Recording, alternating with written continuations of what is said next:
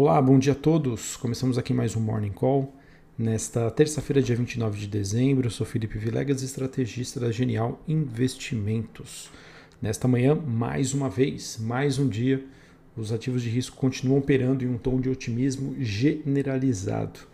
A bola da vez foi a aprovação pela Câmara dos Estados Unidos de um aumento de 600 dólares para 2 mil dólares do auxílio emergencial para os cidadãos americanos o que então está ajudando a dar sustentação a esse movimento positivo. É claro que o auxílio ainda precisa passar pelo Senado e pelo presidente americano, passos não tão triviais assim, mas isso já está sendo suficiente aí para ajudar no bom humor global. E assim a gente acaba concluindo que uh, os mercados né, acabam passando por um dos maiores experimentos econômicos da história, no sentido do tamanho, da magnitude e da velocidade em que esses incentivos monetários e fiscais estão sendo colocados é, nunca, nunca antes vistos, né? Então, é, o que nós podemos concluir é que no curto prazo está bastante claro que a, a estratégia que todo mundo deve adotar, né, a maioria dos investidores, é de realmente surfar esta onda, mesmo que a gente não consiga enxergar que os fundamentos né, são plausíveis que os preços são justos, enfim, com essa onda de liquidez, né, excesso de recursos, é, com o investidor sem alternativas, senão renda variável, ações ativos de risco. Enfim, vamos aguardar, vamos surfar essa onda e até ver a, a, até onde isso pode parar. É sempre importante, pessoal, muito cuidado também, pois no caso, né, se entre aspas este experimento der errado, o estrago aí pode ser muito grande. Mas enfim, acredito que se algo acontecer de diferente, não vai ser no curto prazo. Acredito que isso ainda demore até esse cenário se deteriorar. Então vamos acompanhar, mas é sempre bom aí é, ter consciência de todos os movimentos, buscar pela diversificação, pois se o cenário mudar de, de uma hora para outra, é, a gente de certa maneira estaria preparado para conter essa, essa movimentação mais negativa. Enfim, o noticiário continua positivo, né? 2021 ainda nem começou, então vamos acompanhar aí como é que vai ser o desenrolar do ano, né? Que, em que é esperado alta liquidez e uma recuperação econômica. Bom, olhando para o desempenho hoje dos ativos, a gente tem as bolsas europeias e os futuros norte-americanos avançando, enquanto o índice dólar recua levemente com, uma, com essa sinalização aí de uma nova onda de otimismo sobre estímulos nos Estados Unidos. O índice MSI, que contempla né, as ações globais, atinge um novo recorde, né, depois é, que os parlamentares americanos deram apoio a essa proposta do presidente Trump, aumentando assim o cheque de estímulos de 600 para 2 mil dólares, como disse anteriormente.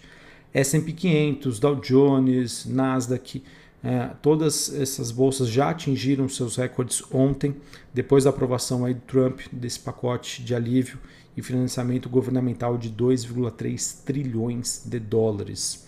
Uh, hoje ainda nós temos o petróleo WTI, negociado na Bolsa de Nova York, subindo, em consequência de um dólar mais fraco, cobre e níquel avançando na Bolsa de Londres e o minério de ferro recuando na China. É, outras notícias que nós temos é um relatório do Goldman Sachs elevando aí a sua previsão para crescimento econômico nos Estados Unidos para o primeiro trimestre devido aí ao pacote de estímulos fiscais. Esse relatório foi veiculado ontem no mercado. Uh, olhando para frente aí do coronavírus, estamos ainda observando mais restrições que estão sendo impostas para combater a disseminação dessa nova cepa, que seria mais infecciosa, porém menos mortal. Hospitalizações da Covid-19 nos Estados Unidos atingiram novas máximas, enquanto o sul da Califórnia estaria planejando aí, estender um pedido regional para que as pessoas fiquem em casa. Infelizmente, o número diário também de vítimas fatais na Coreia do Sul atingiu um novo recorde, enquanto a Tailândia relata sua primeira morte pelo vírus desde novembro. É, vejam então que existe essa dicotomia entre o que está presente hoje né, na nossa realidade e o que o mercado está precificando. Né, muito por conta de que os investidores já colocam aí na conta o início da vacinação a nível global. Aqui no Brasil não temos novidades relevantes. Uh, o Brasil que, sem sombra de dúvida, segue se favorecendo pelo fluxo global e vamos, na verdade, a gente precisa ficar atento, né? pois na ausência desse fluxo, a gente sabe que o Brasil ainda convive com enormes desafios que ainda não estão sendo endereçados e, obviamente, né, a gente precisa então de uma força-tarefa do nosso Congresso, que já entrou em recesso. Então, essas atividades só, volt, só voltariam para o radar do investidor é, depois ali de fevereiro, março de 2021. Ok? Então, não temos aí nenhuma novidade significativa. Uh, vamos lá, então, seguindo aqui para a parte final do nosso Morning Call falando sobre é, o noticiário corporativo, os destaques dessa terça-feira. Uh, tivemos a CCR, empresa que faz administração e concessão de, de rodovias, aeroportos. Ela assinou um termo aditivo ao contrato de concessão do Aeroporto Internacional Tancredo Neve, em Confins, lá em Minas Gerais, com a ANAC. Com a assinatura desse aditivo em relação ao BH Airport, que é sua controlada indireta, ela receberá de imediato cerca de 33,2 milhões de reais por contas de obras que foram feitas anteriormente. A B3 divulgou hoje pela manhã a sua terceira prévia da carteira teórica do Ibovespa. É, o Ibovespa, né, que é o principal índice do mercado brasileiro, contempla as ações com maior índice de negociabilidade, ou seja, as ações mais líquidas, mais negociadas pelo mercado esse índice é revisto a cada quatro meses. Tá? Então, essa terceira carteira, essa perdão, essa terceira prévia contempla então a carteira que vai vigorar de janeiro a abril de 2021. Hoje o índice contempla 77 empresas e vão ser incluídas mais quatro. Seja, teremos então para 2021 81 empresas na carteira teórica do Ibovespa. Entram no índice no ano que vem Copel, Eneva, JHSF e Locamérica. Essas empresas né, que foram anunciadas na terceira prévia, elas já foram anunciadas na primeira e na segunda, nenhuma ação foi excluída do índice. É, notícia também envolvendo a EDP Energias do Brasil, ela que assinou a compra através de uma subsidiária, de uma controlada, né, a EDP Ventures, é, da aquisição de até 40% da Blue Sol. A EDP ainda teria a opção de adquirir no futuro um, um controle total né, depois do, da assinatura deste contrato em mais ou menos 3,5 anos, 3 anos e meio. A BlueSol é uma empresa brasileira com 12 anos de atuação no segmento de geração distribuída solar destinada ao mercado B2C, né, ou seja, destinada ao consumidor direto. A EDP Energias do Brasil, que está atuando em várias frentes, é, fazendo muitos investimentos, muitos projetos. Gosto bastante, é uma tese de investimentos que me agrada para quem gosta do setor elétrico, mas ao mesmo tempo gosta daquele tipo de empresa que investe bastante e que tem um potencial de crescimento no futuro acima da média do seu setor.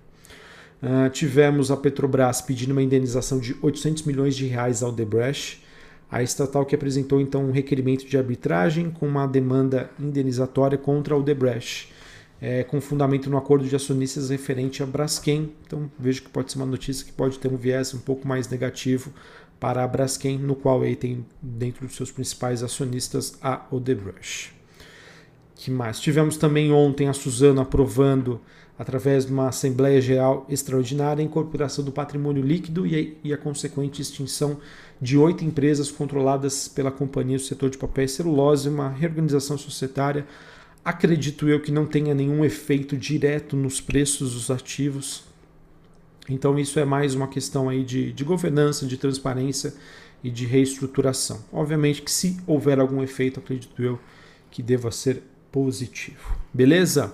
Bom, pessoal, então é, assim a gente encerra aqui esse Morning Call dessa terça-feira, o penúltimo pregão de 2020, é, que por conta né, desse excesso de liquidez é, nunca antes visto né, na história dos mercados, a, a gente, sem sombra de dúvida, né, deve monitorar e observar o movimento de alta. Tá? Não, não tem jeito. Contra fluxo não há argumento. Se os investidores não têm alternativas, né? se os investidores estão realmente buscando um posicionamento em ações, visando aí um, um futuro próspero, né? um 2021 de crescimento econômico após uma vacina, com retorno ao novo normal, não tem como a gente falar que ah, vamos diversificar mais, vamos colocar em renda fixa, etc e tal. A princípio, a curto prazo, não vejo nenhum motivo para que tenha aí essa realização, essa reversão na tendência. A gente sempre deve ficar atento. O mercado ele muda da noite para o dia. Mas eu, sem suma de dúvida, a, partir do momento em que eu começar a ver sinais de maior deterioração ou que os mercados não tenham aí motivo, motivos para estarem posicionados, isso poderia reverter os fundamentos, eu faria os maiores esforços para trazer essas informações para vocês. Enquanto isso não acontece, vamos surfar essa onda. Claro, né? Se você é mais conservador, tem um pouquinho de receio, não tem jeito. Busque a diversificação. Ela é o que vai te salvar se realmente a gente tiver essa reversão do cenário, tá? Diversificação é o último almoço grátis do mercado e espero eu conseguir alertar-os aí sobre eventuais mudanças no cenário. A princípio, acredito eu que, é, como eu já venho é, trabalhando aqui com vocês, é, o que poderia reverter o cenário no ano que vem de excesso de liquidez, de demandas, de, de estímulos por parte dos bancos centrais e governos, é a inflação totalmente aí é, descontrolada. Isso seria o único motivo.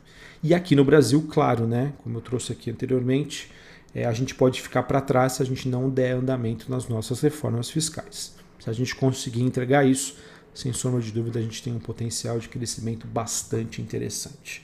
Um abraço a todos, uma ótima terça-feira e até mais. Valeu!